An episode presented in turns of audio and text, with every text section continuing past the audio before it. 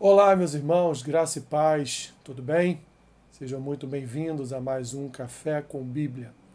A palavra que eu quero compartilhar com vocês nesta manhã está lá em Gênesis capítulo 45, do versículo 1 ao versículo 15, que diz assim: Então José, não se podendo conter diante de todos os que estavam com ele, bradou: Fazei sair a todos da minha presença. E ninguém ficou com ele, quando José se deu a conhecer a seus irmãos e levantou a voz em choro, de maneira que os egípcios o ouviam e também a casa de Faraó. E disse a seus irmãos: Eu sou José, vive ainda meu pai?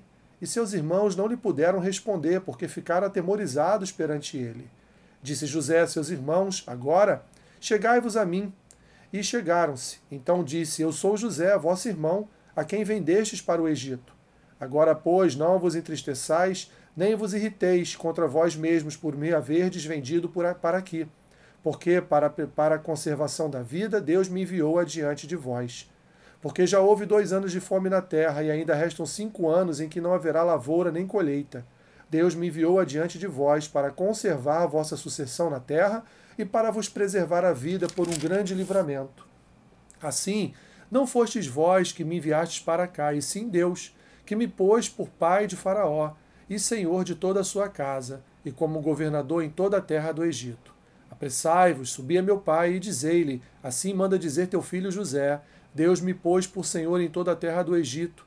Desce a mim, não te demores. Habitarás na terra de Gozen e estarás perto de mim, tu, teus filhos, os filhos de teus filhos, os teus rebanhos, o teu gado e tudo quanto tens.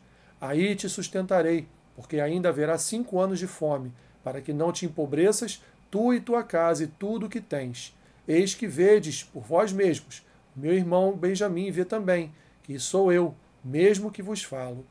Anunciai a meu pai toda a minha glória no Egito, e tudo o que tendes visto. Apressai-vos e fazei descer meu pai para aqui. E lançando-se ao pescoço de Benjamim, seu irmão, chorou, e abraçado com ele, chorou também Benjamim. José beijou a todos os seus irmãos e chorou sobre eles. Depois seus irmãos falaram com ele. Belíssima história, meus irmãos, a respeito do que havia acontecido com José. Seus irmãos o venderam para ser escravo e, o resumir da história, ele foi parar no Egito. E lá no Egito, então, ele foi posto como o segundo homem mais poderoso de toda a terra, abaixo somente de Faraó. Que essa palavra tem a nos dizer, meus irmãos, e que o próprio José disse aqui, que não foram seus irmãos que o venderam como escravo mas foi Deus que, dentro dos seus propósitos, fez, e só haveria essa única maneira de fazê-lo, fez com que José fosse e chegasse, no decorrer de toda uma história de vida, chegasse até o Egito, porque no futuro haveria fome em toda a terra. E a descendência de Abraão precisava ser, precisava ser, é, precisava permanecer viva. Eles precisavam é, portanto, permanecerem vivos para que as promessas de Deus fossem cumpridas sobre a vida e sobre a descendência de, de Abraão. Assim, então, chegamos no episódio onde José ele se apresenta a seus irmãos, não mais como o braço direito de Faraó, mas agora como José, o irmão de cada um deles, e conta para eles as coisas de uma forma resumida que aconteceu com ele até ele chegar neste momento sublime de ser o segundo homem mais poderoso em toda a terra e ter ali um estoque de alimentos necessários para a manutenção não só do Egito, mas também de muitos e muitos povos em toda a terra. Assim ele pede seus irmãos que tragam o seu pai, tragam toda praticamente todos aqueles que habitavam com Jacó, que trouxesse Jacó e todos aqueles outros juntamente com seus animais para que eles fossem morar no Egito, numa terra chamada Gozen, e ali então pudessem permanecer nesse período de fome.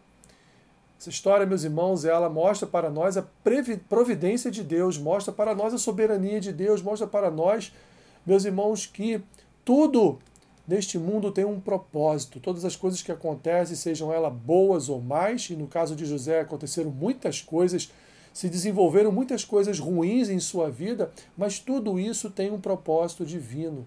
Tudo isso está debaixo de uma garantia divina, tudo isso está debaixo de um proceder divino, tudo isso está debaixo de uma providência divina.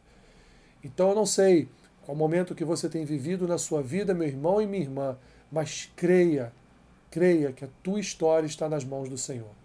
Creia que Ele move todas as coisas para que tudo lhe vá bem. Portanto, apenas confie no Senhor, como José confiou. Apenas creia que o Senhor está no controle de todas as coisas e nada foge das suas mãos, nada foge do seu querer, da sua vontade, nada foge daquilo que ele tem estabelecido para a tua vida. Senhor, obrigado.